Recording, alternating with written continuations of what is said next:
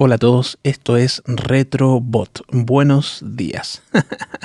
es extraño eh, mencionar estos momentos del día en un podcast porque como se puede escuchar en cualquier momento como que da lo mismo el decir buenos días, buenas tardes, buenas noches. no, solo que lo menciono porque estoy grabando efectivamente durante esta mañana porque estoy experimentando grabar en distintos momentos del día. Parece que hay distintas energías, distintos ánimos y eso es evidente. En la mañana está despertando, está reseteado, como se dice. Entonces quería rescatar esa energía de la mañana a ver cómo, cómo sale esto, ¿cierto? Y de esa manera, independiente del momento en que ustedes escuchen esto, yo les pueda transmitir esa nueva energía, ¿cierto?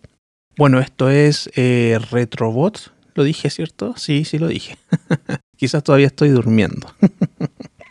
Em, y bueno, hoy quiero hablar de un tema que nunca, pero nunca puede quedar fuera cuando se habla de la cultura pop. Y ese tópico es los videojuegos. Debo decir que no soy un jugador habitual. Me gustan los videojuegos. De hecho, tengo por ahí una consola guardada, pero no juego habitualmente. Más bien se trata de un pasatiempo que tengo por temporadas. No obstante, tengo un videojuego favorito. Sí, de toda la vida, de hecho, el Street Fighter 2. No sé cuándo fue lanzado, solo sé que fue muy popular en los 90, cuando yo era un pendex, y también sé que marcó una pauta para juegos del mismo estilo, a ver si no me falla la memoria, el Art of Fighting, el Fatal Fury, el King of Fighters, el Tekken, el Killer Instinct, eh, había otro que se llamaba Power Instinct, y por supuesto el gran Mortal Kombat por mencionar algunos. ¿Les gusta alguno de estos títulos? Bueno, en esa época también y dentro del mismo estilo como onda juegos de peleas, eh, también estaban, ¿qué ojo? Se llama, tiene un estilo eso, hace poco nomás lo supe, tiene un nombre, esos juegos se llaman Beat Them Up, algo así como golpéalos. Bueno, habían otros títulos de esa onda, estaba el famoso Double Dragon, o el Final Fight, que, salió posterior a ese, en los que ibas a través de la ciudad golpeando todo lo que se moviera con la misión de rescatar a alguien, ¿cierto? Coincidentemente, en ambos juegos debía rescatar a la chica linda, como si se tratara de una película. Street Fighter 2 proponía algo diferente. Planteaba combates uno a uno en el contexto de un torneo, con luchadores que tenían distintas habilidades, distintos objetivos eh, distintas historias, ¿cierto? No voy a contarles la historia de cada personaje porque las pueden encontrar en internet y mejor contadas. Yo no soy el mejor relator para esto, o sea, con suerte puedo hacer este podcast donde puedo compartir mis experiencias y ojalá ustedes también puedan compartirme las suyas. Pero en el caso del Street Fighter 2, eh, para mí fue una experiencia de vida la que me marcó, que marcó mi adolescencia, mejor dicho que me mostró ciertas cosas sobre mi carácter, sobre mi personalidad, que yo no conocía hasta ese momento. No es que en el Street Fighter yo viera el futuro ni nada de eso, no. Pero me mostró hasta cierto punto de que estaba hecho mi temple, mi espíritu, por así decirlo. Recuerdo que era un juego tan popular en las máquinas o arcades, el arcades, que siempre había que hacer fila esperando a que la gente se fuera en la medida que iba perdiendo o terminaba el juego. Bueno, yo era de esos que estaba ahí, esperando. A veces por más de una hora. Y lo hacía porque quería tener la máquina solo para mí. No porque fuera egoísta, nada de eso. Simplemente porque quería aprender a jugar sin que nadie me estuviera presionando. En ese entonces yo era chico, era inexperto por lo que necesitaba mi tiempo para experimentar con el juego. A veces se daba esa situación que tenía la máquina solo para mí, se daba ese momento, pero duraba muy poco porque nos faltaba el tipo que se metía a jugar en el Player 2 y me daba la dura. Y de manera humillante, o sea, no alcanzaba a hacer ningún movimiento cuando ya mi personaje yacía en el suelo derrotado miserablemente. Y eso traía consigo mucha frustración. El hecho de perder ya era frustrante en sí mismo. No haber alcanzado a jugar nada también agrega su cuota a este cúmulo de sensaciones negativas. Haber perdido tu plata, no haberle sacado más provecho a tu inversión, también suma a su parte a todo este malestar. Entonces, claro, son cosas que a un muchacho preadolescente lo marcan, ¿cierto? Se dio que para una Navidad me regalaron mi querido Super Nintendo. Para mí, la mejor consola de la vida.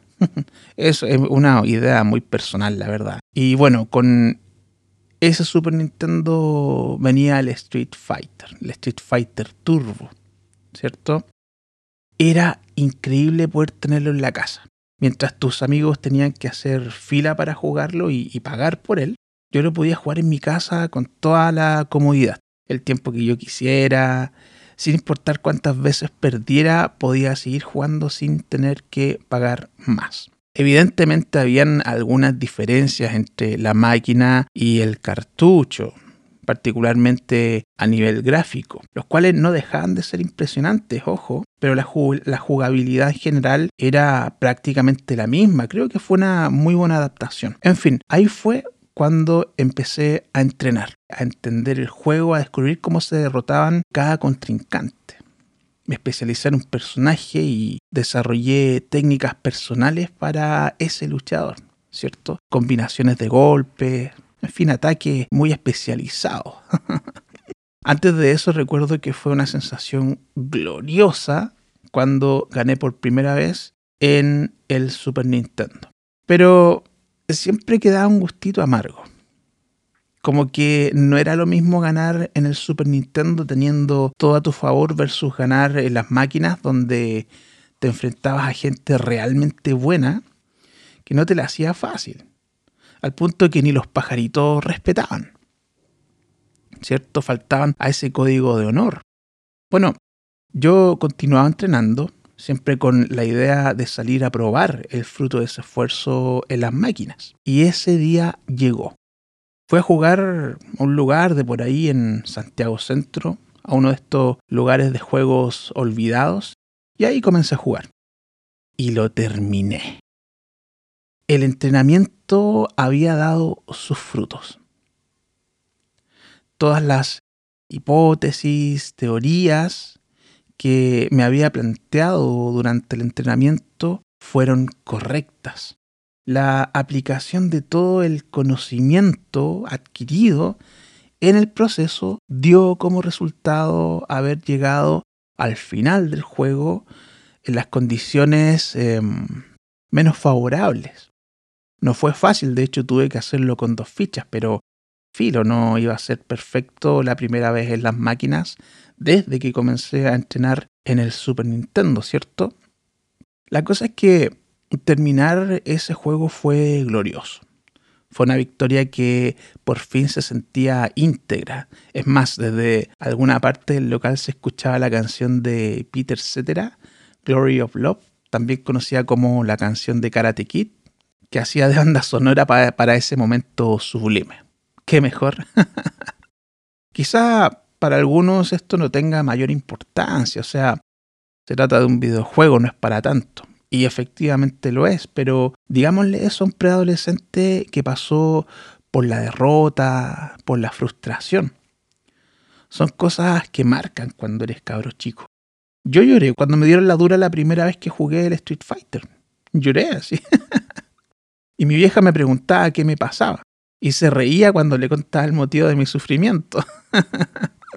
Claro, ahora puedo reírme recordando eso, pero claro, en ese momento era, era un tema serio, ¿cierto? Para un chiquillo de mi edad. Podría seguir pensando que ganar un videojuego no es para tanto, pero eso no es en lo que quiero que te enfoques, sino en el trasfondo, en el proceso, en el crecimiento que resultó de esto. Porque primero hay una voluntad, ¿cierto?